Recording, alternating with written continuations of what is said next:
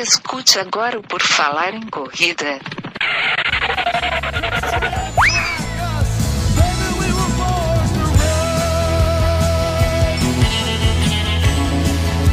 Are you ready to run?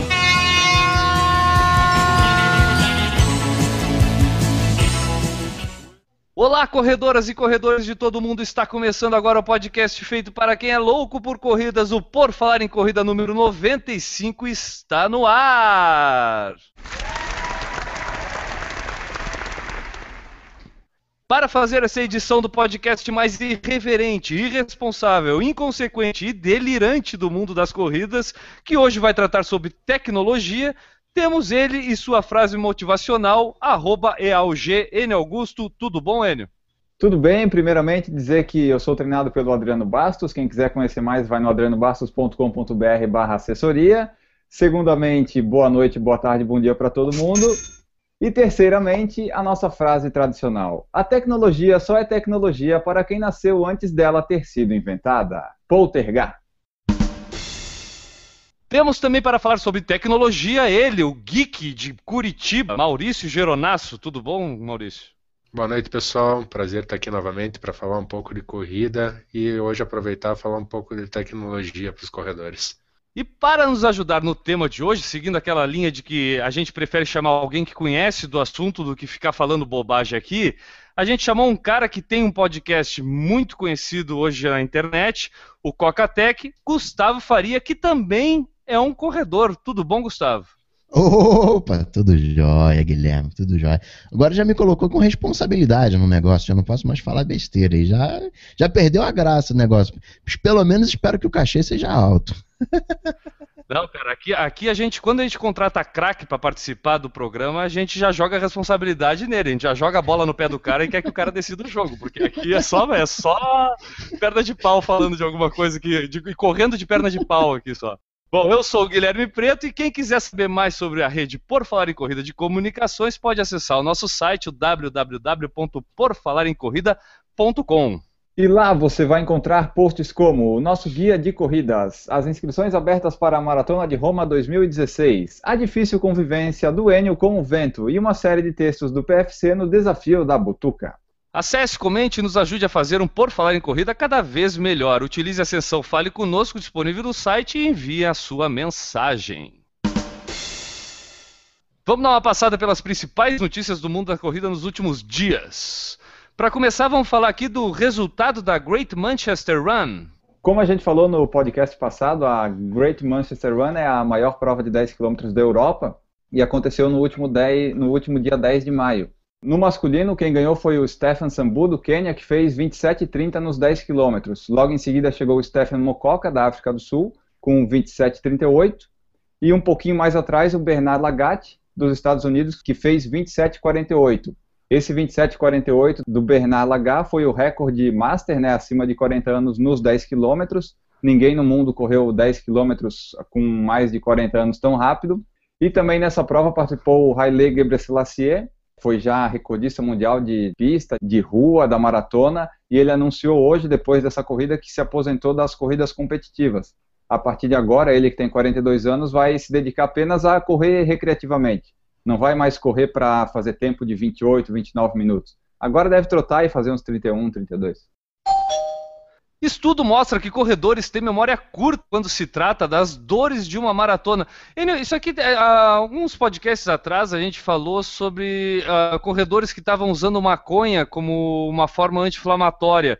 Tem a ver com essa notícia agora sobre a perda de memória por causa das dores, Enio? É uma boa observação, mas não tem a ver. É, esse é um outro estudo completamente diferente que não envolve a maconha. Tu não acha muita coincidência, Maurício? É, depois da maratona fuma um, daí esquece tudo e já quer fazer outra, né? Pois Talvez é. eu tenha que perguntar isso pro André Savazone. O André Savazone acho que pode, pode dizer isso pra nós, né? O cara faz 10 maratonas no ano, né? Ah, que susto, achei que ele fumava maconha.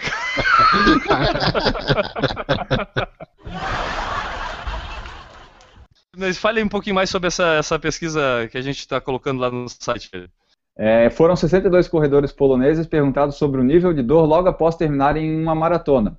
Eles foram divididos em dois grupos. 32 foram perguntados sobre o nível de dor três meses depois e outros 30 seis meses depois.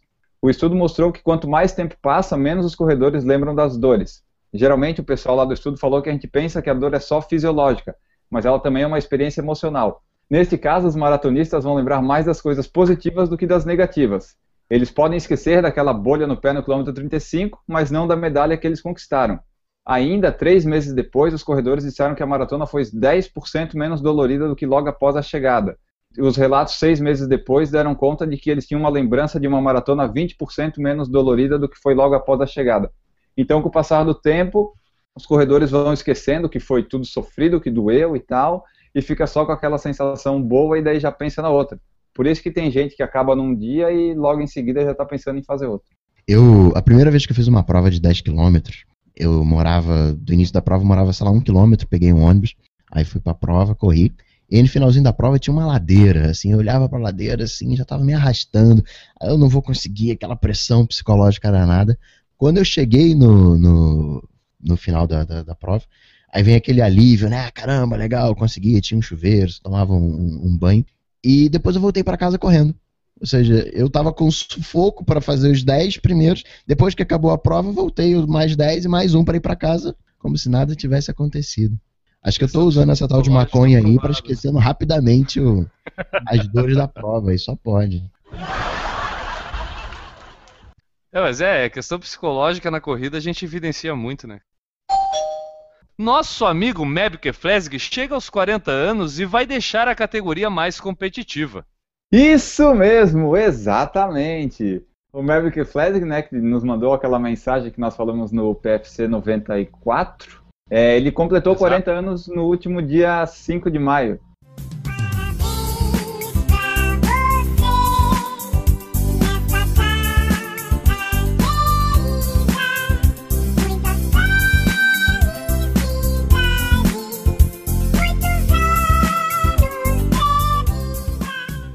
5 de maio de 1975, lá na Eritreia, em Asmara, o Meb Keflezig nasceu. Ele que é vencedor das maratonas de Nova York em 2009 e Boston 2014, além da medalha de prata nas Olimpíadas de Atenas em 2004, aquela do Vanderlei. Ele completou 40 anos e agora vai competir lá com o Bernard Lagat para disputar os recordes mundiais aí da categoria Master. Legal, um ídolo nosso que mandou uma mensagem pra gente, o cara completando 40 anos, ele ganhou aqui em Nova York em 2009, ele já tinha quantos anos, hein? Faz as contas aí pra gente. 34. 34? Isso. E ganhou 2014 com 39 anos. Então, um cara aí que venceu as grandes provas aqui em Nova York e Boston, duas majors, depois dos 35 anos de idade, né, cara? De respeito. Bom, essas e outras notícias vocês podem encontrar lá no nosso site, o porfalarencorrida.com Vamos lá para o tema dessa edição. Com o passar dos anos, e principalmente nos últimos anos, a tecnologia evoluiu muito. Essa evolução foi sentida em várias áreas da nossa vida. E, claro, também chegou ao esporte e às corridas. Antigamente, quando muito, as pessoas tinham um relógio cronômetro para marcar o tempo que corriam. Hoje existem diversos tipos de relógio GPS, aplicativos de celulares e muitas outras ferramentas que podem nos auxiliar na prática da atividade física. Para tratar aqui do assunto, como a gente já apresentou ele, o Gustavo Faria do Coca-Tech, que é um podcast que trata sobre tecnologia.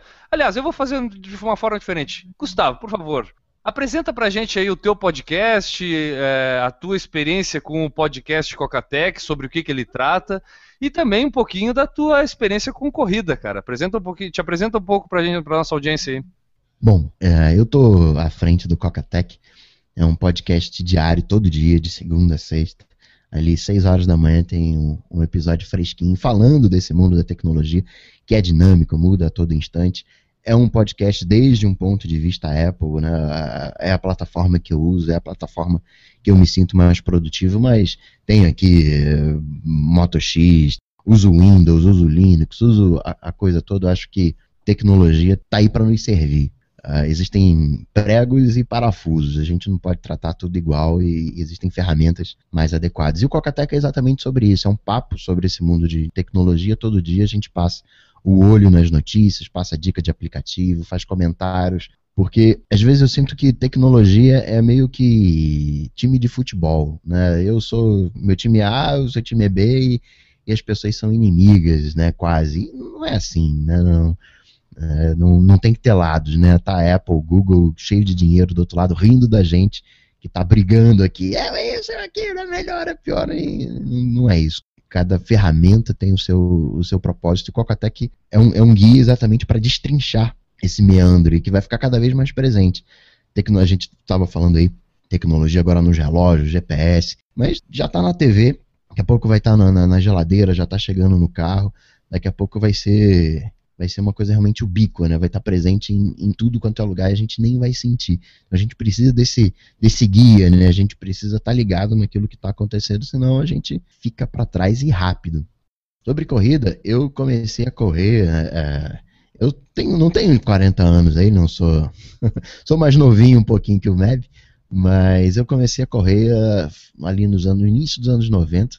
Na época eu estava com 12 anos e eu nadava. E era uma época que tinha aquela coisa de uh, criança não pode fazer musculação, nem sei como é que está isso hoje.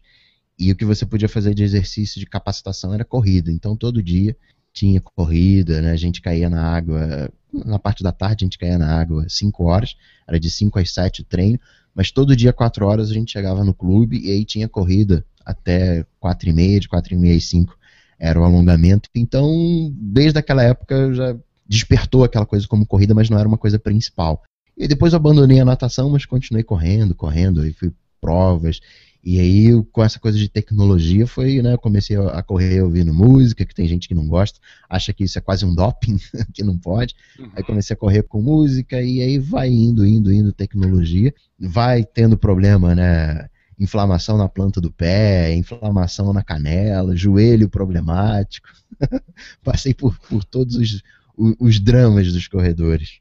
Tá, eu, vou, eu vou aproveitar é, esse, essa tua uh, descrição e eu já vou começar fazendo uma primeira pergunta que eu acho que já envolve bastante tudo que é relacionado à tecnologia para a corrida.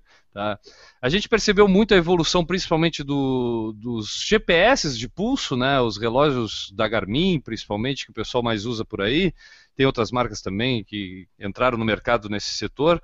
Mas tu acha que a tecnologia ela veio como uma, um motivador para o pessoal praticar mais, principalmente a corrida, porque antes disso a gente tinha o quê? Tinha o cronômetro de pulso ali que tu media o que tu corria por tempo. Tu não tinha percurso, relevo, distância, tempo, pace por quilômetro, todos esses detalhes. Ao ter isso, a gente começa a ter um ponto de referência e essa referência acaba dando uma motivação. É, como que tu vê essa tecnologia servindo de motivação para o pessoal ingressar na corrida? Guilherme, eu acho que tem vários lados. É, eu gostei muito do que o, do que o Enio falou, né? Ele, ah, logo no início, ah, eu sou treinado por tal. Porque geralmente o cara, quando fala de corrida, na minha visão, é o cara que coloca um tênis e sai correndo e um treinamento pro, de, de, corrida, ah, então vou correr cada vez mais rápido. Não é isso. Você tem que fazer um treino intervalado, você tem que dar tiros. Tem um. um embora pareça que é só correr, existe todo um treinamento. No meu caso, que nadava, parte do meu treinamento de natação era correr. E existem vários treinamentos que você faz na corrida. Então, essa coisa do, do simplesmente do cronômetro ela dá uma, uma motivação né, no, no, sentido de. e facilita algumas coisas. Peraí, quantos quilômetros eu corri esse mês? Já está na hora de trocar o meu tênis. Você pode fazer todo um, todo um acompanhamento em cima disso. Tem essa questão da motivação, essa questão do, do da gamificação né, de querer correr cada vez mais. Você tem é, os, os é, os badges, né? Você tem os, uh, uh, os adesivos que você recebe. Pô, esse, essa semana você correu mais do que nenhuma outra. Então tem esse lado de, de motivação. Agora, eu vejo que tem um potencial muito, muito legal com os outros recursos que você pode fazer quase que um treinador. Você pode transformar a, tecnologia, a tecnologia no seu treinador. É, não precisa mais de um personal ali junto de você. Você pode ter um acompanhamento, o cara te passa o treino, você programa aquele treino no, no seu dispositivo e, e, consegue se motivar ainda mais e ter um desempenho ainda melhor. E outra coisa, a gente está numa era de rede social também. Então você tem aí é, Runkeeper, por exemplo, onde você pode compartilhar as coisas com seus amigos e, e, e vai gerando um grupo próprio já gera uma comunidade, já junta uma galera. Então, assim, a tecnologia com certeza ela motiva. E acho que de diversas maneiras ela faz isso. Não é simplesmente com, ah, legal, aqui, tô vendo no, no, num mapinha. Tem muita coisa ainda para acontecer no mundo da corrida e tecnologia, ao meu ver. É, eu, eu acho até hoje eu estava olhando meus e-mails e eu recebi um e-mail da Apple Store é, sobre essa, essa parte fitness que eles têm à disposição lá como um app. Tu tocou num ponto que tu pode utilizar a tecnologia como teu treinador, como parte do teu treinamento, e só para ilustrar isso, eu não sei se tu conheces esses aplicativos especificamente, mas tu consegue ter o MyFitnessPal, que hoje é teu nutricionista. Tu fazes uhum. o teu uhum. acompanhamento nutricional totalmente por lá, registrando o que tu come, caloria, tempo, horário, tudo que tu faz lá. Tu tem o Runkeeper ou outro aplicativo de corrida, são vários que a gente tem lá, que fazem o teu acompanhamento de treinamento, sugerindo inclusive algumas planilhas que já tem pré-cadastradas neles, que tu programa lá, já põe no teu calendário, vem o pushzinho te avisando, ó, hoje é dia de treinar esse treino aqui, última vez que tu treinou foi tal dia, então o treinamento de corrida também está garantido. A gente tem os vários 7 Minutes Workouts, que são aplicativos uhum. que dão 7 minutos de fortalecimento muscular para ti, que te apresentam. Esse também tem o FitStar, se eu não me engano. Então, a tua academia tu consegue fazer baseada também num aplicativo. Tu tem inclusive outro aplicativo que eu achei interessante, que eu até baixei para experimentar, o Sleep Cycle, que tipo é o uhum. teu ciclo de sono. Então, até o teu descanso tu consegue controlar utilizando hoje o teu aplicativo. Eu acho que é isso que tu quis te referir quando tu disse que tu, hoje tu pode usar a tecnologia a teu favor como treinamento, né? Total, total, porque, ah, eu quero correr uma maratona, o que, que eu faço para correr uma maratona? Tem que correr 40 quilômetros todo dia. Começa hoje, corro um quilômetro, amanhã corro dois. Não é assim. Se você correr 40 quilômetros, você vai estar tá acabado. Você tem um, um tempo de, de, embora os corredores esqueçam disso, tem um tempo de descanso. Então, é preciso de um, de um treinamento. Agora, você falou uma coisa legal aí desse, desses aplicativos, eu vou dar uma outra dica. Por exemplo, hoje ainda está um pouco problemático a integração desses aplicativos. Né? Eles estão uhum. muito centrados nele. Então dá uma olhada, por exemplo, para pegar um aplicativo, seja Android ou seja iOS, que salve isso, por exemplo, no caso do, da Apple, no, no aplicativo de saúde.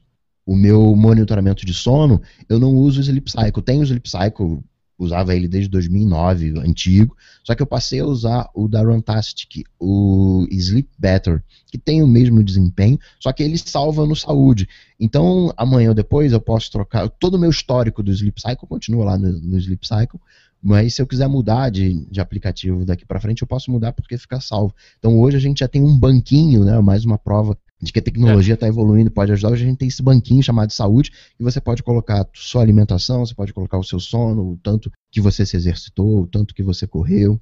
Até recentemente a gente comemorou uma coisa que foi a integração da Nike com a Garmin, né? Porque a gente não uhum. tinha isso. E, e muita gente, no início, o Nike era o melhor app para correr, principalmente para quem tinha. Eu corria com o iPod e com o sensorzinho, aquele pedômetro que tu usava no, no tênis. Usei também, o branquinho com, com a laranja isso. ao redor. E até hoje nunca consegui vender aquilo para alguém. Tentei repassar várias vezes. Nunca consegui repassar aquilo para alguém. Mas eu usei aquilo e, pô, fiquei com o meu histórico guardado na Nike. E quando eu comecei a fazer um treinamento com assessoria, e aí também aprendi a programar dentro do Garmin e tudo, isso facilitou muito para não ter que anotar na palma da mão o treino, né? Então eu já ia com o 405 programado é, com o treinamento. É, o que aconteceu, eu fiquei com o meu histórico guardado na Nike e perdi a quilometragem essa que eu tinha lá, então eu tinha que somar na calculadora aqui em casa, numa planilha Excel, o que eu tinha feito numa e o que eu tinha feito no outro. Hoje não, hoje a Nike já permite tu baixar o arquivo e exportar para o Garmin, e eu não sei se a, a, a, volta também é verdadeira, se eu consigo do Garmin baixar dentro da Nike, aí me foge essa informação. Mas essa integração realmente é muito importante, cara, que tu salientou.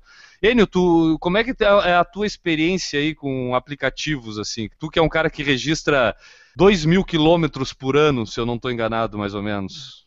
É, 2 mil é quando é um ano ruim, né? Infelizmente, às vezes dá, não, não dá mais que 2 mil. Mas quando eu comecei, eu não tinha Garmin, né? Eu, eu comecei a correr, eu usava um relógio normal. Aí eu comprei um iPhone e eu descobri esses aplicativos. Acho que foi lá em 2011. Eu descobri o Runkeeper. Uhum. E daí, com o aplicativo, eu comecei a a marcar o tempo e a quilometragem e eu comecei a ver que cada treino eu melhorava um pouquinho. E daí isso foi me fazendo querer correr cada vez mais rápido e tal. Daí nos treinos, lá, o primeiro treino abaixo de uma hora. E daí foi assim, né? Daí depois que eu comprei o Garmin, os aplicativos de corrida ficaram tipo em segundo plano. Para quando o Garmin dá problema, eu uso. Mas eles ainda continuam ali. E agora o que eu uso mais bastante é o aplicativo peso da Apple, que desde que saiu esse negócio do saúde eu anoto meu peso lá, desde setembro do ano passado, e daí eu consigo ver certinho a evolução e os acréscimos que deu no peso. E tu, Maurício, qual é a tua ligação aí, cara? Quais são as tecnologias que tu usa pro teu dia a dia de corrida, cara? O, o Maurício, ele tinha um blog chamado Technorunners. Bem lembrado, N, bem lembrado. O Maurício já começou na corrida pensando nesse lado da tecnologia.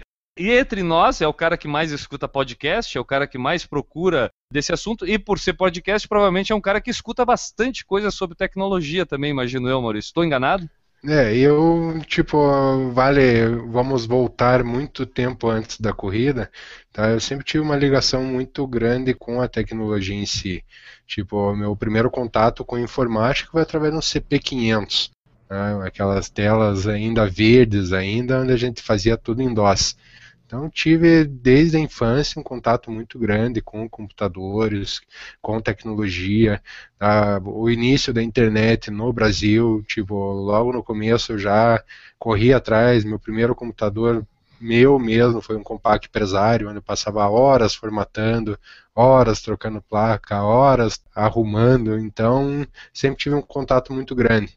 Sempre procurei ler muito sobre tecnologia, me eh, assinava sites, é, revistas, procurava sempre estar muito atento ao que estava e o que não estava acontecendo. Quando entrei no mundo da corrida, eu comecei a correr já direto com o celular no, no braço, marcando através do Runkeeper a, a questão da, do meu exercício. Mas logo em seguida eu acabei procurando me, realmente uma assessoria para estar tá me, me, me, auxiliando, porque eu, eu senti necessidade. Ah, mas eu sempre baixei todos os meus, meus treinos em, em dois aplicativos, ou da Garmin, da própria Garmin, ou da Linha de Chegada. A questão dos podcasts que eu escuto, hoje eu estou escutando, o Gustavo sabe muito bem, é o, é o dele, que eu escuto diariamente. Eu acho que tem um, muita informação que ele, que ele nos traz e que nos auxilia diariamente nesse mundo que está constantemente em mudança. Escuto muito a Bia Kunze, a Garota Sem Fio, Tá? E infelizmente agora o Papotec está tá se encerrando, né? Eles vão, vão anunciar o encerramento do podcast mais antigo do Brasil, né? Acho que são 10 anos, né, Gustavo? Exatamente, uma pena. 10 anos. Escuto o Happy Hour Tech, do Bonon, do, do pessoal lá que também estão com, com problema, que tá, já não está mais aquela constância no, no podcast que, ele, que eles têm. O pessoal para de fazer podcast porque tem que trabalhar na vida. Aí não dá tempo de fazer o podcast. Eu entendo, a gente entende isso, né? É. A concorrência entende também. Então, esses são os podcasts de tecnologia com os quais eu, eu me baseio no que está se passando pelo mundo, né? Porque é, o, que junta de informação desses três aí é sensacional. E fora Twitter, Facebook, rede social, que a gente fica antenado, antenado a tudo. Tirando isso, de aplicativo, eu não uso mais nada. Tá? É simplesmente o celular eu abandonei, não corro mais com o celular. Tá? O celular hoje eu, eu uso exclusivamente para trabalhar e para escutar podcast. Tá? Hoje se baseia isso o meu uso de celular. O resto é tudo através da desktop, também sou multiplataforma, né? Uma das coisas que até eu aproveito a oportunidade de falar para o Gustavo, que logo que comecei a escutar o podcast dele, ele tinha a vinheta já dizendo que era Coca-Tech sob um ponto de vista Apple. Tá? Hoje essa vinheta de, de abertura do programa dele já não, não fala com tanta ênfase o Apple. E eu, na época, quase desisti de escutar ele, porque ele era enfático no, no Apple mesmo. Apple. Há dois anos que eu escuto ele, ele era, no começo, quando eu comecei, ele era só falava de, de produtos Apple. E com o passar do tempo, acho que até ele se rendeu, né, Gustavo? Acho que foi na época do Moto X, né, que quando saiu o Moto X, ele se rendeu ao, ao Moto X e começou a falar de outra, outras plataformas. Pecador. É um pecador, Gustavo. Aqui, aqui eu, eu uso Apple para tudo aqui. O Enio acho que também. Para tudo não, minto. Meu computador não é Apple. Eu ainda não tive esse poder monetário ainda de adquirir um MacBook. O Enio já teve esse poder monetário, é um cara bem mais abastado do que eu. Então, ele só não conseguiu dinheiro para comprar um LX3000, um fone de ouvido que custa 100 pila, mas agora um MacBook ele já conseguiu. Mas o som do MacBook é, é bom, é quase um LX3000.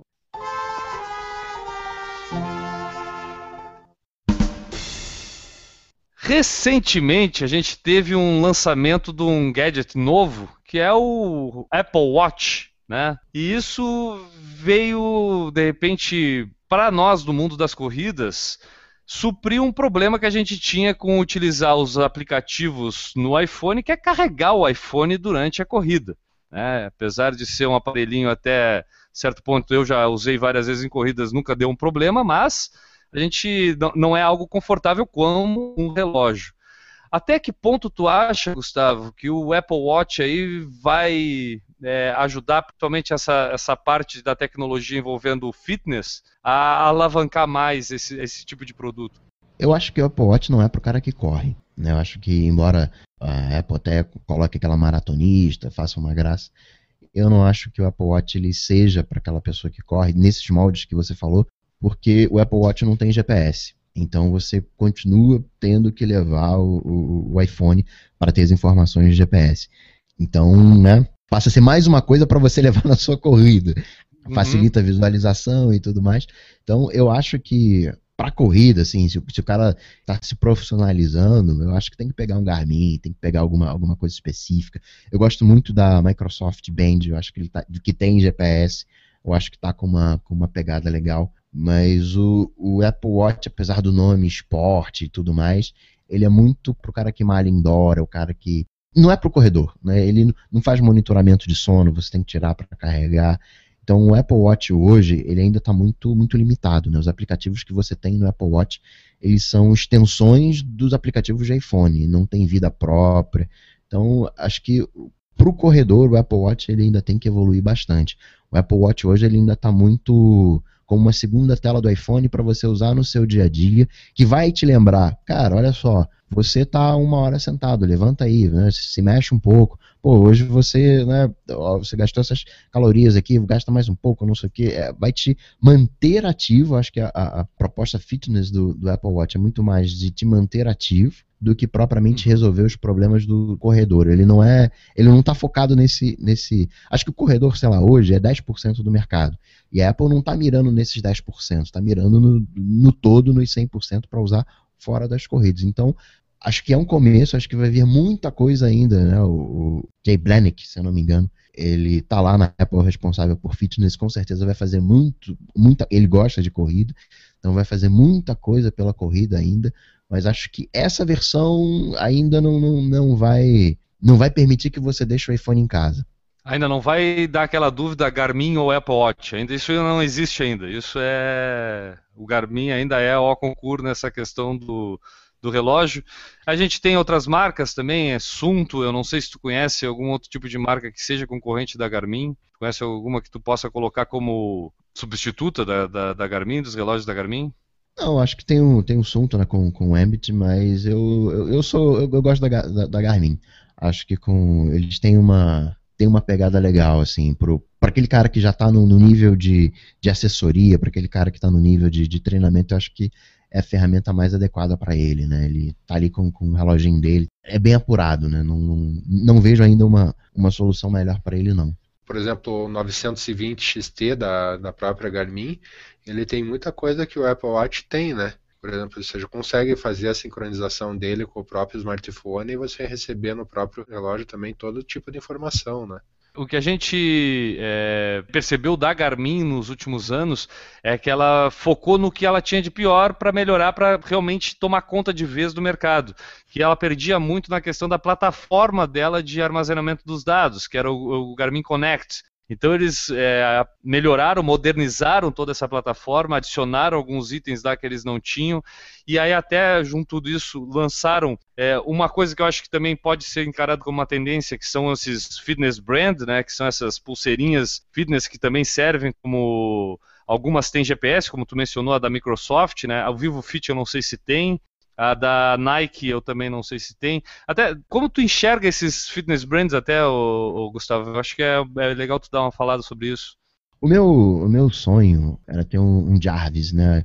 Aquele do, do Homem de Ferro. Uhum. Né? Eu tá monitorado direto e o cara chegar e virar para mim, cara, você tá cansado.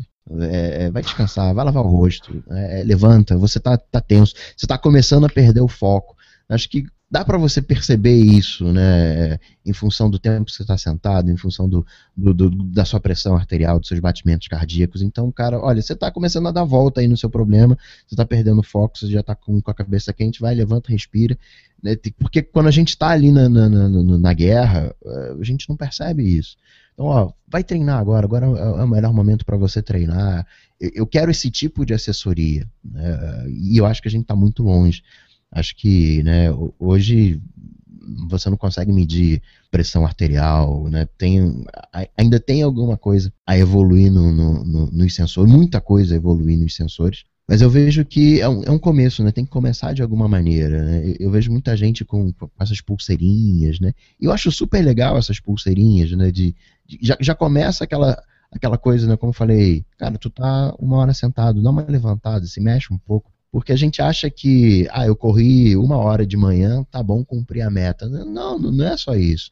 Você precisa se exercitar assim de manhã, você precisa manter uma atividade ao longo do dia, senão acaba, né, não, você não tira o máximo proveito de todas as eu coisas. Eu acho que é, é, é, a vez do, do Tamaguchi tomar conta da gente, né? A gente já teve uma época que a gente tomou conta do Tamaguchi, a gente dava comida para ele, avisava para ele que ele tinha que dormir, essas coisas. Agora a gente tem uma pulseirinha que está começando a, a, nos cuidar, a fazer essa parte de é. a gente ser o Tamaguchi da vez, né? A uhum. pulseirinha vai cuidar na da verdade, gente. Cara. Na verdade, Guilherme, eu acho que é um passo que o iPhone já cuida da gente. Né, o iPhone já diz, cara, é, tá na hora de você ir para o seu próximo compromisso. Já viu aqui, ó, essa aqui é a sua agenda, ó, tá, fulano te ligou, ó, né, a gente já delegou esse, essa, essa responsabilidade para o smartphone. Né, a gente já é tamagochinho, né? Quer, quer queira, quer não, a gente já é tamagochinho. A gente já não tem mais vontade própria. E agora a gente está entrando num outro nível que uh, vem com esses sensores, né? Que, que é essa coisa mais personalizada, que é essa coisa de saúde. Eu sou super fã, assim. Não acho que essas pulseirinhas são para o corredor, vamos colocar assim, para o profissional. Mas para o iniciante, para o, digamos aí, para o sedentário, eu acho perfeito. É, eu acho que evita da pessoa se enganar. Né? Porque muitas vezes a gente tem essa questão do se enganar, né? Tipo, do, do, achar que, não, pô, não, corri três vezes essa semana. Correu três vezes na semana, mas passou o dia inteiro sentado nas outras 15 horas que tu ficou acordado, tu ficou simplesmente 30 minutos correndo. Isso é uma coisa que uma, um dia a gente já discutiu aqui, eu li já em alguns artigos científicos sobre esse assunto, a gente se engana se tu treina 30 minutos por dia e passa 9 horas sentado trabalhando, tu não é uma pessoa ativa. Infelizmente, tu não é uma pessoa ativa por simplesmente correr 30 minutos por dia. Tu precisa ter uma vida ativa, tu precisa te levantar pelo menos num período menor do que a cada duas horas, né? Ingerir água durante todo o dia, te hidratar. Tu tem que cuidar do teu corpo não simplesmente naquela uma hora que tu fica na academia ou naqueles 30 minutos que tu fica correndo. E como a gente, além disso tudo, tem a vida cotidiana na, na, atual, nos dias de hoje, é informação pra caramba, a gente é cobrado o tempo todo. Quanto menos coisa a gente precisar tirar da nossa memória e puder botar numa coisinha que me avise, é um espacinho a mais que eu deixo para minha criatividade, para me desenvolver aquela coisa que o próprio aparelhinho não vai poder fazer por mim, né? Então, acho que é, acaba virando uma parceria nossa com toda essa tecnologia, vejo dessa forma, pelo menos. Tem uma coisa que eu não sei se é verdade ou não, né? Porque a Apple faz uma, uma vibração e chama Taptic Engine só porque ela anda de um lado para o outro. Mas então tem um, um, tanto de marketing aí, mas ela na proposta fitness do Apple Watch, ela definiu alguns círculos. E um dos círculos é o tempo que você fica em pé. Porque na visão dela, se você está sentado, você não está submetendo o seu esqueleto à pressão da gravidade. Então é como se você tivesse uh, gravidade zero, sei lá, numa nave espacial então você teria, bem entre aspas, os mesmos efeitos. Então não, você tem que se submeter à gravidade. A gravidade tem que estar no seu pé, não tem que estar na sua bunda. Então ela, uhum. ó, tá pouco tempo em pé, vai lá, fica em pé e tal. Não sei se isso é verdade ou não, mas achei, pelo menos marketing, do ponto de vista de marketing, interessante.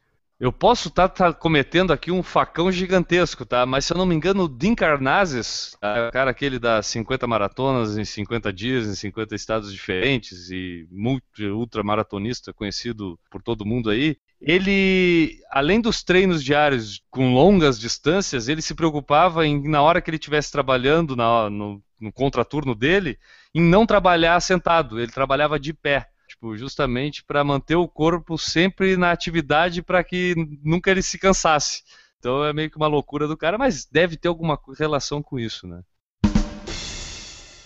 É, o Flagner Camargo aqui, ele disse que já tentou correr com o smartphone no braço, mas o desconforto foi muito grande, ele desistiu. Bah, é horrível. É horrível. É, até, até uma, uma, pausa, já vou, não vou nem deixar terminar o, o, conteúdo. Vocês já correram com o Army Brand, com o iPhone no Army Brand? Eu, para mim, foi uma das piores coisas que eu já fiz na minha vida. Tu já fez isso, Maurício? É, eu corria, quando eu comecei a correr, eu tinha um Motorola Atrix. Aí depois que ele sofreu três quedas, é, eu percebi duas coisas.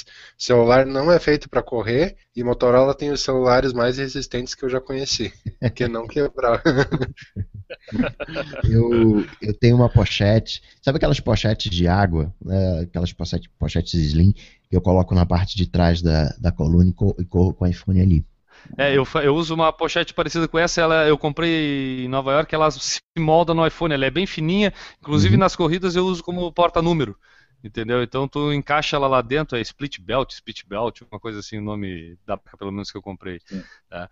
Mas o Army Brand, cara, é Army Brand é, é, horrível, uma sensação, tu fica ali correndo com o bracinho mexendo do lado ali, tu sente aquele peso lá, tá? Não dá, não dá, Army Brand não é. dá. Eu sou meio freak com o aplicativo. Eu baixo aplicativo direto para testar. Esses aplicativos de fitness mesmo eu já testei. Ah, a grande maioria tinha um que chamava Fleetly. E eu achava ele interessante pra caramba. Comecei a usar ele na academia. Ele dava os badges que o Gustavo falou, né? Os selinhos lá, ah, hoje tu perdeu tantas calorias, hoje tu bateu o recorde de abdominais na tua vida, entendeu? Tipo, ele era bem interessante. No entanto, os próprios, eu mandei uma vez um e-mail que eu eu tava com problema na integração dele com o Facebook, mandei um e-mail para os fabricantes, é, fabricantes, como é que se chama? Desenvolvedores, né? Dele, nem os caras acreditavam no aplicativo, nem ninguém nunca me respondeu, quando me responderam, me responderam o e-mail, nada a ver. Entendeu? Eu acho que eu era a única pessoa do mundo que usava aquele aplicativo. Aí depois testei o Fitocracy, também é um outro desse que tem um robozinho que fica te dando selinho lá quando tu completa as atividades. Ah, usei já um monte desses aplicativos.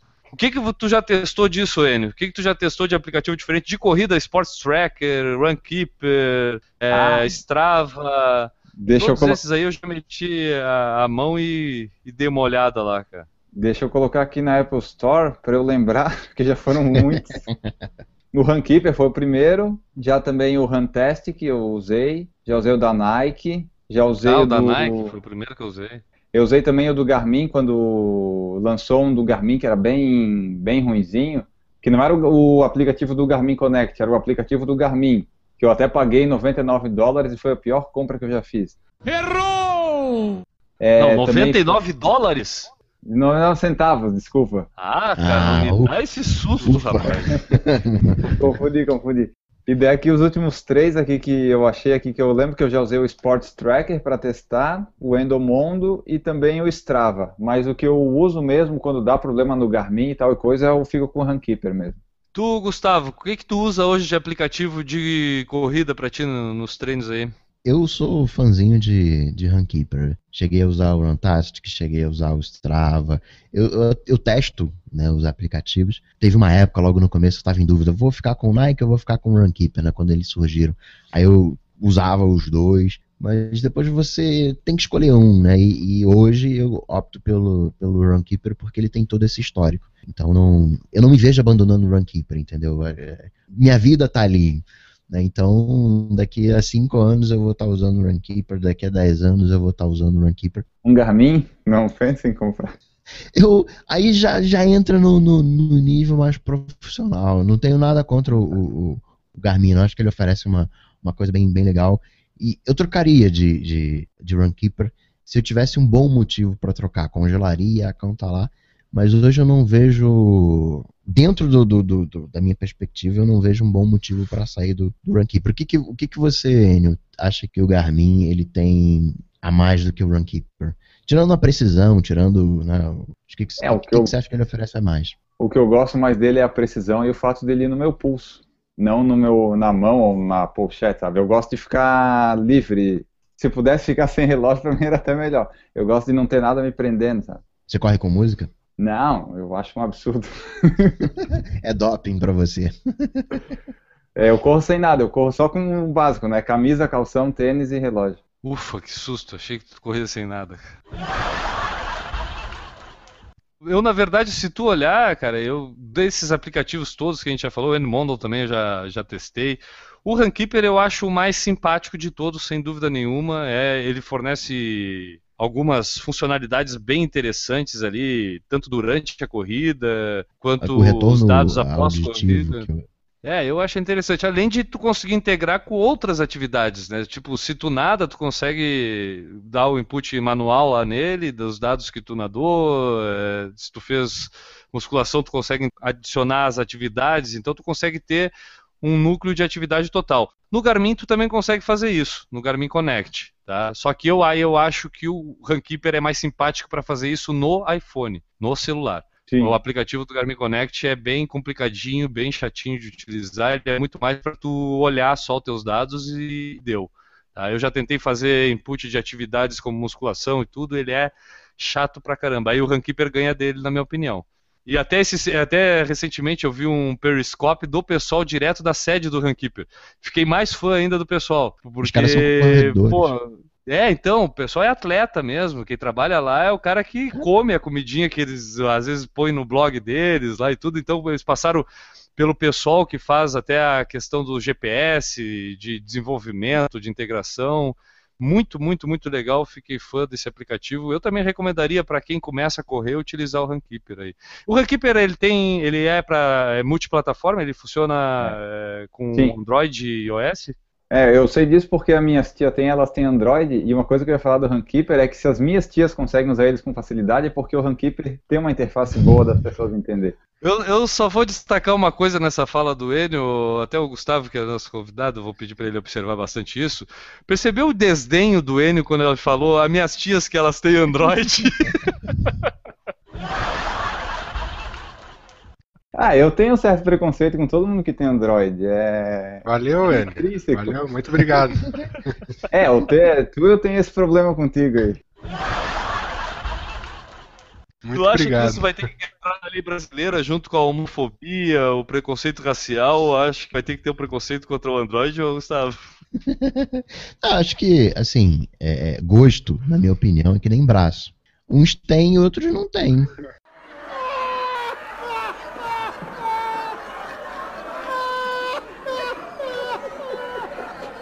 Então, boa noite para vocês. Deixa eu me retirar. tu é a nossa conta de Android, fica aí. Uh, é, tu é, o, tu é a cota de Android que nós fizemos cota. Não, mas eu tenho os é. dois, eu tenho os dois, então eu posso, eu posso falar. E pois é, é uma coisa que a gente até podia falar, né? Eu acho que tem tanta tecnologia envolvendo corrida que eu acho que os organizadores usam muito pouco, né, cara? Porque transmissão ao vivo, né, Enio? É uma tecnologia que a gente teve a experiência, pô, é um troço possível de ser feito, até para promoção da corrida e tudo. E, é, além disso, até a própria divulgação de resultados. Tem algumas corridas que tem até rapidamente o resultado. Mas a grande maioria ainda peca bastante nisso, né, cara? Tipo, eu acho que até o próprio organizador podia começar a aproveitar que está todo mundo muito conectado e, e, utilizar mais isso, né? Sim, porque, tipo, o... tem um monte de percurso de corrida que tu abre, parece que foi feito no Paint ou foi feito no Google, sabe? Tu... a pessoa pode ir com o Garmin e fazer lá, ela corre de carro com o Garmin e daí posta lá no site, transfere para o Map My Run. Eles fazem do jeito mais difícil. E ainda tem esse negócio dos resultados que demora é chip e daí não vai para o demora e não sai a premiação. Eu acho que eles não, não se adaptaram ainda à tecnologia. Algumas aqui, pelo menos em Santa Catarina. Né? O computador da Fórmula 1 estava dando classificação errada da pista, então imagina em corrida de rua. Eu vou, eu vou perguntar aqui pro Gustavo. Gustavo, tu sabe onde fica Angelina? Uma hum, cidade de 6 mil ali. habitantes. Angelina é uma cidade de quê? 6 mil habitantes, Enio? Quantos mil habitantes? 6 mil, né? O Angelina, no último censo, tinha aproximadamente 5.250 em 2010. E aí tem uma corrida no final do ano lá, que é organizada por um amigo nosso, Renato Ventura. Esse, essa corrida é pequena, mas acaba reunindo bastante gente que é muito ligada entre amigos e tudo. E a gente conseguiu, de brincadeira, pediu para o Renato se ele conseguiu uma Wi-Fi lá na, na praça da cidade, que é aqui no interior, subindo a serra. E, cara, o cara conseguiu Wi-Fi e nós nos obrigamos a fazer uma transmissão ao vivo via YouTube, usando o stream com quatro câmeras. Conseguimos conectar dois notebook, dois iPhone, mais os iPad. A gente fez uma transmissão ao vivo diretamente de Angelina, utilizando toda essa tecnologia, cara tem tanta ferramenta, só que tem muito pouca gente que está sabendo tocar nessas ferramentas, tu não acha? Como usar, né? É, é, eu acho que tem, tem dois lados aí, né? É, o primeiro é se alguém diz, ah, vamos fazer, e você está delegando isso para o YouTube, vai que você perde conexão, vai que YouTube não funciona. Então, acho que tem um. Quando se propõe a fazer uma transmissão ao vivo, de repente em larga escala, você vai ter que usar uns serviços com uma qualidade de serviço um pouco, um pouco melhor, né? Gravando podcast, a gente sabe a quantidade de vezes que cai a conexão, que não isso, que não aquilo. Então, acho, mas acho que tem tecnologia para isso, né? Acho que dá para você fazer a transmissão ao vivo, acho que isso não, não é desculpa. Né? E, e se já está disponível com essas micro ferramentas, pô, dá para fazer em larga escala fácil. A experiência lá foi muito legal. Como tu falou, Claro que a qualidade de imagem, qualidade eh, de som a gente conseguiu suprir, a gente conseguiu um microfone bom lá, dinâmico, direcional, que conseguiu suprir o que a gente precisava, principalmente por causa do barulho do ambiente e tudo. Mas foi uma experiência bem legal e que a gente se surpreendeu até com o resultado. Repercutiu bastante, assim, a questão de a gente fazer. A gente fez praticamente sete horas de transmissão direta. Sem investir, além de tempo e vontade, sem investir praticamente um real contou com a ajuda de um, de outro, levamos os nossos equipamentos e isso foi Dá possível mostrar uma corrida lá. Foi uma experiência bem legal e que deu essa impressão de que eu acho que a gente tem muitas possibilidades que o pessoal não está sabendo utilizar isso até no dia a dia. Não estou falando só da questão do esporte, né? Como é que tu vê essa, esse cenário todo aí? Cara, a criança hoje não vê mais TV, né? Outro dia eu passei um dia em casa, tava vendo TV e não tinha programa infantil na Globo. Peraí, cadê o, Cadê o show da Xuxa? não tinha show da Xuxa, não tem mais programação uhum. infantil na TV aberta. E, e a, criançada hoje vê YouTube. E essa criançada que está acostumada a ver YouTube, né, que está ali, ver o que quiser, na hora que quiser, daqui vai envelhecer, daqui a 10 anos, o que, que esses caras vão estar tá vendo? Não vão ver TV, eles não têm mais esse hábito. Eles vão, peraí, o que, que tem pra gente ver? Vai ver o Netflix, mas vai conhecer outras coisas e esses caras já vão nascer prontos para o podcast. Então, é, é, eu acho que minha mãe nunca vai ouvir podcast, não, não, não é um negócio dela. Agora, esse cara que é mais antenado, que está ali na faixa dos 30, eu acho que esse cara vai ouvir ainda muito podcast. Essa galera dos 20 já está ouvindo podcast. E essa molecada aí, criancinha, só vai ouvir podcast no futuro. Eu vejo muito aqui em casa pela minha filha, uma criança de 5 anos, ela ainda não sabe escrever, mas ela já sabe procurar tudo através do mecanismo de busca por voz do YouTube. Então, de vez em quando eu vejo ela brigando com o mecanismo de busca no quarto, berrando no quarto, eu vou ver ela tá lá com o iPad berrando. Quero isso, quero isso, daí acho o vídeo que ela, que ela quer. É a mesma coisa, hoje ela assiste YouTube, Netflix e dois programas que é o Silvio Santos que ainda coloca na televisão à noite, que é o tal do Chiquititas e o Carrossel. Fora isso, a TV aberta não tem, não tem programação. Então, dentro é da minha isso. visão, rádio vai acabar. Não é acabar, mas vai perder grande parte do seu público. O rádio ele tem um, uma importância no processo de comunicação. A TV também tem. A Globo, mesmo quando ela sai do ar, ela tem mais ibope do que as outras, as outras emissoras, porque a quantidade de TV ligadas tem elevador que está com o globo ligado, passando o dia inteiro e sai do ar continua lá na Globo, ninguém muda. Então ainda vai ter esses, esses marcos, como o jornal não vai acabar, tem LP até hoje, mas a gente está indo para um lado de streaming, a gente está indo para um lado de YouTube, para um lado de Netflix, e o grande barato que eu vejo no podcast, quando você é especialista em alguma coisa e vê na TV alguém falando sobre a sua especialidade, você sempre, pô, esse cara escorregou, esse cara falou besteira, esse cara aí nunca é preciso e não vai ser preciso, porque a TV tá falando pra massa, tá, tá falando pro, pro, pro Joãozinho, pra Mariazinha e, e tem que abaixar o nível.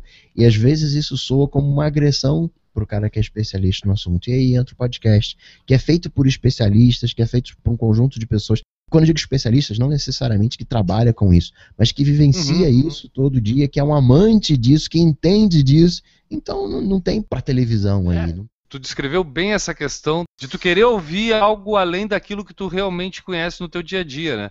Eu sou engenheiro civil, outro dia estava vendo recentemente uma reportagem sobre é, problemas de estrutura de um edifício que teve, e a menina chamando o que é viga de pilar. Para massa, tanto faz. Para mim, realmente, eu digo, pô, não dá mais nem para ouvir essa reportagem, né, cara? Menina não sabe o que é pilar, o que é viga. Entendeu? Tipo, já desfaz tudo isso. Mas é bem nesse caminho que tu falou. E eu acho que isso no YouTube a gente percebeu bastante essa evolução. E o podcast tem muito disso, né, cara? É muito melhor tu escutar alguém falar de série da TV, do Netflix, séries essas que a gente vê bastante hoje. Alguém que assiste, que goste, que conheça da história, que saiba mais do que tu, que te acrescente, do que alguém que sabe menos do que tu, né? E quando você lê um texto de um blog, você lê um texto em quê? Em cinco minutos, vai? Podcast a gente está uhum. falando ali uh, de uma hora, né? O Cocatec é 30 minutos, mas o podcast, sei lá, um episódio padrão, a gente está falando de uma hora. Você ficou uma hora no ouvido do cara falando, isso gera uma, uma, um engajamento que você não tem no blog, não, não, não gera o engajamento que você tem de repente na TV, porque na TV é TV e, e tem aquela coisa de, sei lá, superstar, aquela distância. Então você tem um engajamento, você tem um envolvimento com o teu público e é todo mundo que gosta de corrida. Olha que maravilha. Você atrai o seu público que gosta daquilo, você fala daquilo, é uma coisa que vai se retroalimentando ali e, e, e você não tem o, a obrigação de atingir o mundo inteiro. Você quer a galera que gosta de corrida. Você tem um foco, é, é nichado. Eu acho isso sensacional. Assim, você um conteúdo feito por quem gosta daquilo, consumido por quem gosta daquilo. Não tem como dar errado. Agora eu vou te entregar um segredo nosso. Tu sabe por que, que eu acho que a gente dá mais certo no podcast que no YouTube? Ah, isso eu sei, porque vocês são assim, né?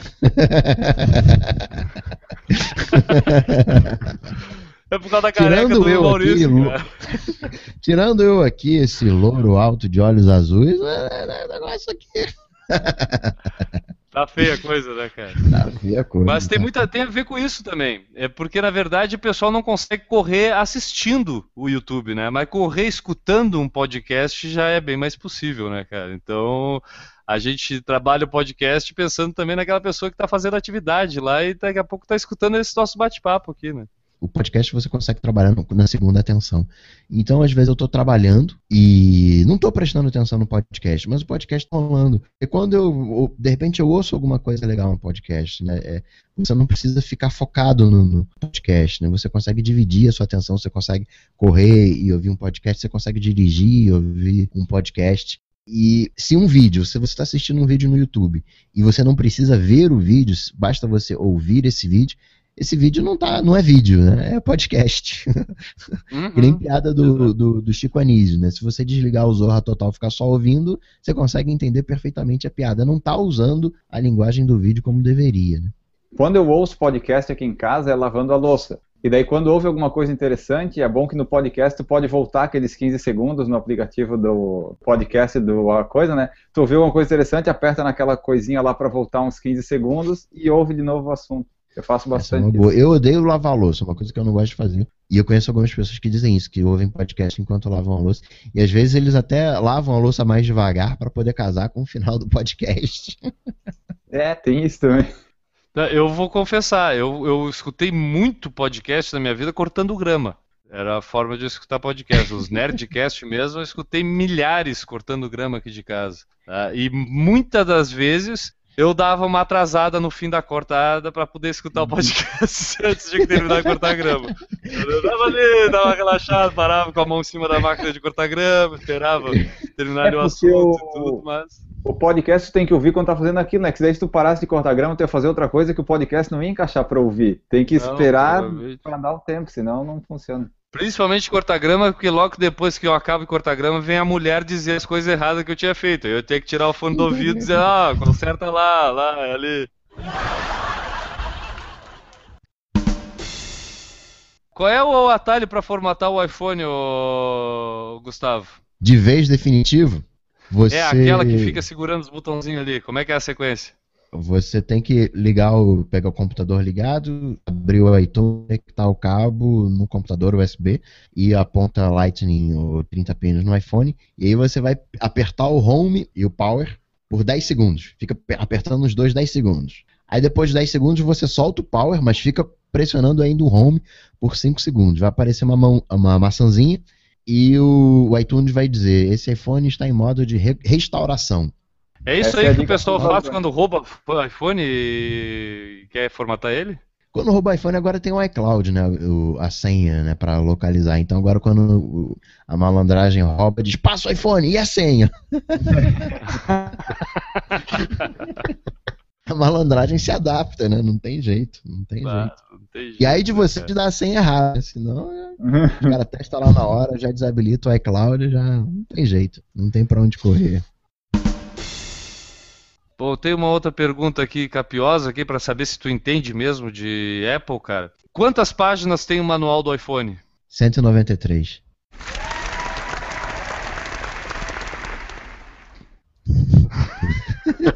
Pô, agora, agora eu vou ter que pesquisar, é. pô. É o tipo de informação que a gente nunca vai saber. Pode pegar a última página, 193, Apple and the Environment, tá aqui, ó. Minha memória é boa, rapaz, pensando que. Pô, cara, não, não, eu vou dizer que eu achei que essa ia ser pra ficar de, de, piada do programa. Vai ficar de piada mesmo, piada minha, né? Eu achei que o cara ia saber. agora, agora falando um pouco, um pouco mais sério, se isso for possível, cada vez que eu, eu me surpreendo com a quantidade de, de atalhozinhos que tem no iPhone, e, e, cada vez que muda o iOS já aparecem mais umas coisas diferentes. O quanto assim, tu tem uma ideia da galera que usa iPhone, o quanto essa galera não conhece do iPhone, porque eu tenho a impressão de que assim, a galera não conhece 10% do que pode, ou conhece apenas 10% do que tem realmente de funcionalidade dentro, não só do iPhone, mas de alguns outros gadgets também, se tu quiser falar. Cara, eu posso falar que né, minha mãe hoje perguntou, e aí, como é que eu apago essa conversa aqui do, do WhatsApp? Ela não, não, não, não, sabia que quando você passa o dedo né, numa linha, tem aquelas opções, né? De novo, mudou o paradigma, né? quando a gente estava no, computador era tudo mouse, clica aqui, era tudo, era tudo botão, visual. Agora você pega um, um vai escrever uma mensagem de SMS, tem lá um, o enviar é um texto, não é um botão. Não tem um indicativo visual que você pode clicar ali. Isso para uma criança que não sabe ler é, é até complicado, né? Pô, é, mas por outro lado, a criança, a criança ela explora a coisa, ela vai, toca, vira de cabeça para baixo, empurra, estica. Então, eu acho que hoje a criança está muito mais apta né, a, a, explorar esse universo de atalhos que você bem chama do que uma galera com mais idade. E, e tem muita coisa. Uhum. Às vezes eu me, me surpreendo, caraca, eu posso fazer isso aqui com a Play, não sabia que dava para fazer isso. Então eu nem consigo imaginar a quantidade de coisas escondidas dentro do, do, do de atalhos dentro do iOS. Se colocar o telefone no modo avião, ele voa?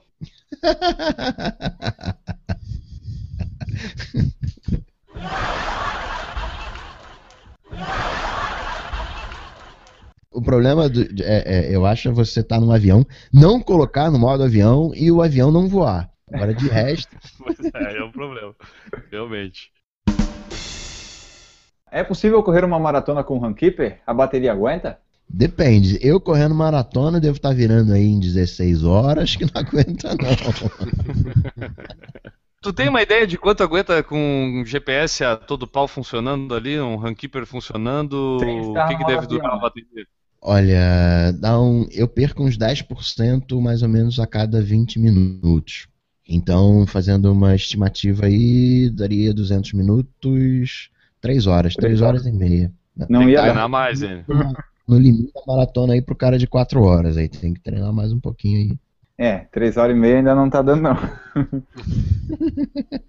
Mas uh, o, a pergunta que eu vou fazer é meio burra, mas o GPS continua funcionando com o modo avião? Do, adianta, adiantaria eu botar no modo avião para usar um Runkeeper? Ou ele para de funcionar?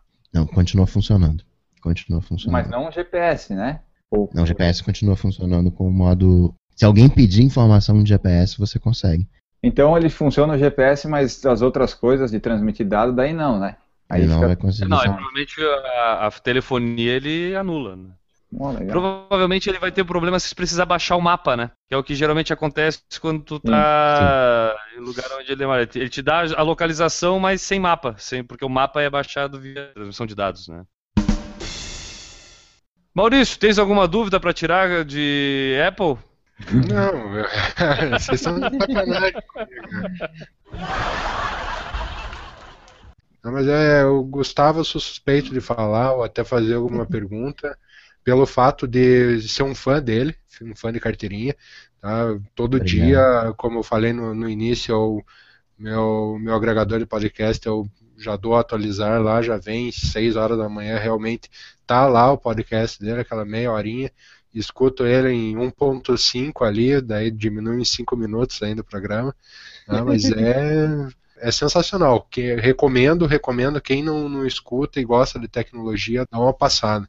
E fora que o Gustavo tem uma, uma, uma metodologia, uma maneira de desenvolver o programa que você, quando vê, já acabou. De tão entretido que você fica no assunto. Que horas tu grava o programa para colocar às seis da manhã lá e tal? Vou gravar agora. Ah, tu grava à noite? Vou gravar agora. Uma horinha aqui, quando a gente terminar, vou gravar e aí o programa vai, vai pro ar.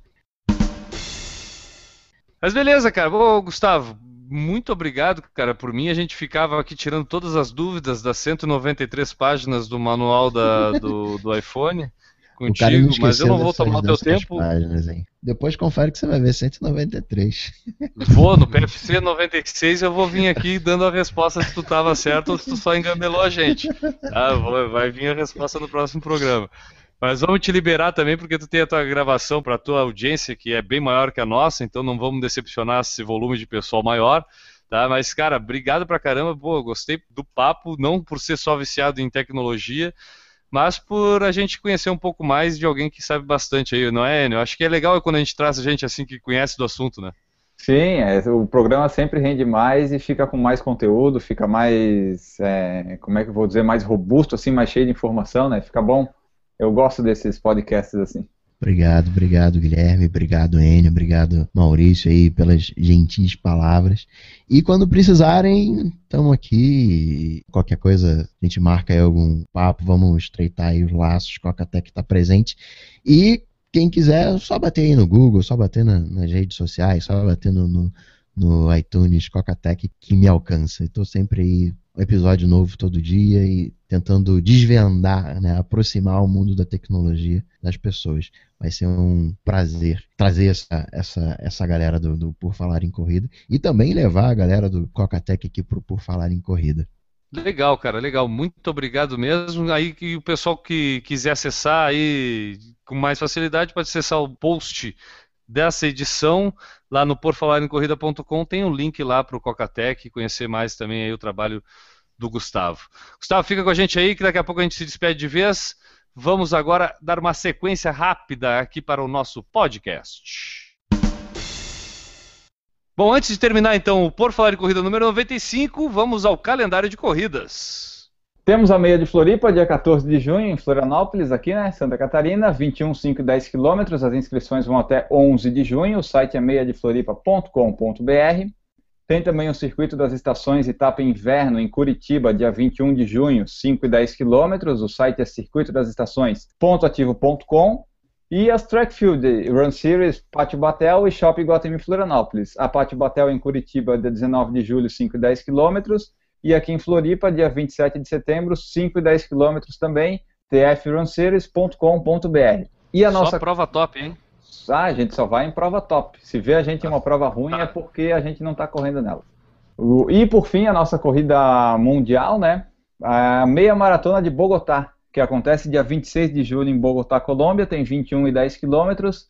Inscrições até dia 21 de julho a 85 mil pesos colombianos, o que dá mais ou menos 110 reais no câmbio de sexta-feira, dia 8 de maio. É, o site é www.mediamaratonbogotá.com. Tem alguma corrida que tu queira destacar aí no, é no Rio de Janeiro que tu fica, né, Gustavo? Fico no Rio de Janeiro, fico no Rio de Janeiro. Não sei como é que tá o calendário, mas aqui eu gosto da Fila Night Runners, que é metade no asfalto e metade na areia, né, a vantagem de praia, e gosto também das corridas rústicas, que faz a, a galera do, do, da Marinha lá no aterro do Flamengo. Legal, vai participar de alguma dessas aí esse ano? Meu joelho só para 2017. É, então teu, teu joelho tá no mesmo ritmo que o meu. Vamos adiante. Para saber mais sobre o Por Falar em Corrida, entre no porfalarencorrida.com. Lá você vai encontrar nossas redes sociais, poderá enviar sua mensagem e ouvir todas as edições dos podcasts do Por Falar em Corrida em sequência. Você pode começar às seis da manhã e terminar quatro dias depois de escutar as 96 na verdade, 101 edições já, né, Enio? Porque a gente tem as seis da Copa que a gente fez, que a gente não conta.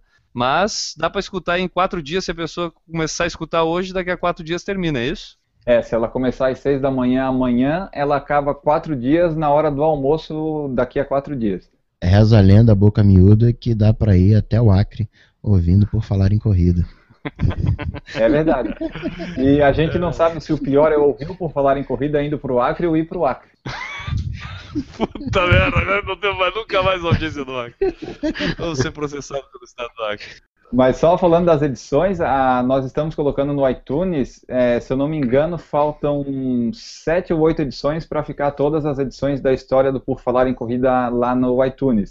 E daí, para quem estiver conhecendo a gente agora, começa ouvindo de trás para frente, porque se começar da primeira, talvez não chegue na segunda nem na terceira. Exatamente. E se você quiser associar sua marca, evento, corrida ou produto ao Por Falar em Corrida, envie sua mensagem através da seção Fale Conosco no porfalarencorrida.com ou envie um e-mail para porfalarencorrida.gmail.com. Bom, chegamos ao final de mais um Por Falar em Corrida. Maurício Geek Geronasso de Curitiba, muito obrigado pela tua presença e contribuição para este podcast de número 95, meu amigo. Valeu, galera. Um prazer estar aqui novamente. Sempre podem contar comigo. Vamos para a próxima. Obrigado, Gustavo. Prazer estar com você aí. Enio, já registraste teus treinos de hoje, cara? Tu disse que tu demora 10 minutos para registrar os teus treinos, né? Não, eu demoro, eu contei aquela, eu contei depois do podcast de mania, eu demoro em torno de um minuto para registrar tudo que eu preciso no Excel que é a plataforma mais moderna que tu consegue utilizar hoje em dia é o Excel. A gente recomenda para todo mundo migrar aí do Connect, do Runkeeper, migre para o Excel. Você vai ficar bem mais feliz e vai ter seus dados em dia ali, bem atualizado. É, é uma dica do Enio. Ele vai, ele vai inclusive compartilhar a planilha Excel dele lá no nosso site, o porfalarencorrida.com. Obrigado, Enio. Até o próximo, cara. Até a próxima. Nós voltamos no 96 e eu já posso adiantar que o 96, já como a concorrência está se esvaindo e só tem um programa por mês agora, né? O nosso podcast 96 vai ser sobre a história do Iron Man com dois convidados que vão fazer o Iron Man dia 31 de maio aqui em Florianópolis. Não percam. E por último, mas bem mais importante do que os outros dois que eu me despedi aqui. Gustavo, muito obrigado pela tua presença, cara. Pô, contribuição enorme para o nosso. E eu queria te fazer uma proposta. Eu tenho aqui um, um kit da Samsung, cara, com o melhor celular da Samsung, tablet, computador, notebook, desktop. Quer trocar pelo teus Apple? Cara, se for o kit completo, eu troco fácil, porque o S6 está valendo 4 mil reais. É preço de iPhone, eu não sei, o S6 está tá com complexo achando que é iPhone. Eu fecho o negócio, passa tudo para cá, eu vendo, vou fazer uma grana. Já é, tô dentro. E vou comprar tudo de Apple novo. Cara, brigadão, cara. Brincadeiras à parte, desculpe qualquer brincadeira aí, mas, pô, obrigado pra caramba mesmo. Como um fanboy da Apple, foi muito legal te escutar aqui ao vivo e certamente vou ficar te escutando muito mais aí pelo Cocatec, cara. O Cocatec o pessoal encontra, tem o site, né? cocatec.com.br, bate Cocatec no Google, vocês vão encontrar. Foi um prazer, agradeço o convite, agradeço a oportunidade e quando precisar, estamos aí, só chamar. Beleza, cara. Um abraço. Ficamos por aqui. Terminamos mais um podcast. Até a próxima. Tivemos mensagem do Rodrigo Ramos, Ronaldo Silva, Thiago Graff, Luciano Aquino, Silvano Cirino, Luiz Fernando Oliveira, Alessandro Lage, Flagner Camargo, Renato Mendes Rocha e a Renata Mendes. É, tivemos uma audiência bem legal e é sempre legal a participação do pessoal aí. Errou! Neste caso, os motoristas, os motoristas não, é, neste caso, os... Errou! Vamos lá, vamos em frente. Errou! Vamos lá. Por favor, Enio, dê a nosso prefácio, prepúcio. É, não, é. é Prova. Eu não quero, não, hein? Errou! E outro E dia, também- outro dia, eu até, até vou te interromper aqui, desculpa aí, mas o Gustavo vai me dizer se é verdade ou não. Outro dia eu escutei uma história de que existe tipo, um aplicativo que custa 10 mil dólares, um troço assim, uma- um valor absurdo, e que é um diamantezinho que a pessoa não. O aplicativo não faz nada, é simplesmente pelo status de tu ter comprado aquele troço daquele valor pra ter o diamantezinho na tela. Isso é verdade? Existe mesmo isso, cara? E o nome do aplicativo é Eu Sou Rico.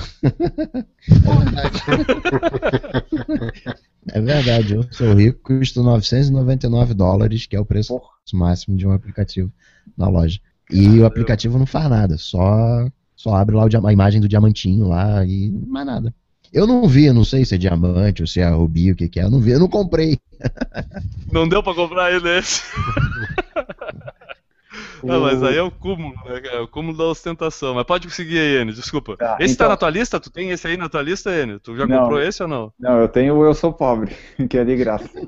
Eu tenho, eu tenho até medo de procurar isso na Apple Store e clicar sem querer no comprar ali. Imagina, né?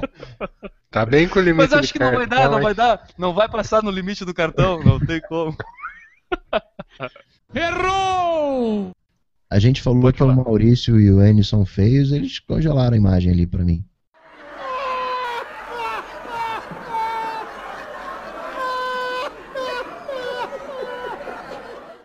Não, eu tô aqui, eu voltei já. Ah, voltou? Eu tô aqui também. Ah, tive que resolver Ah. uns probleminhas aqui, mas já voltei. Lavou a mão, né? É, eu sou Lavei. feio. Avó. Eu sou feio, mas não tem jeito mesmo, cara. Eu não tenho vergonha da minha feiura. Vambora.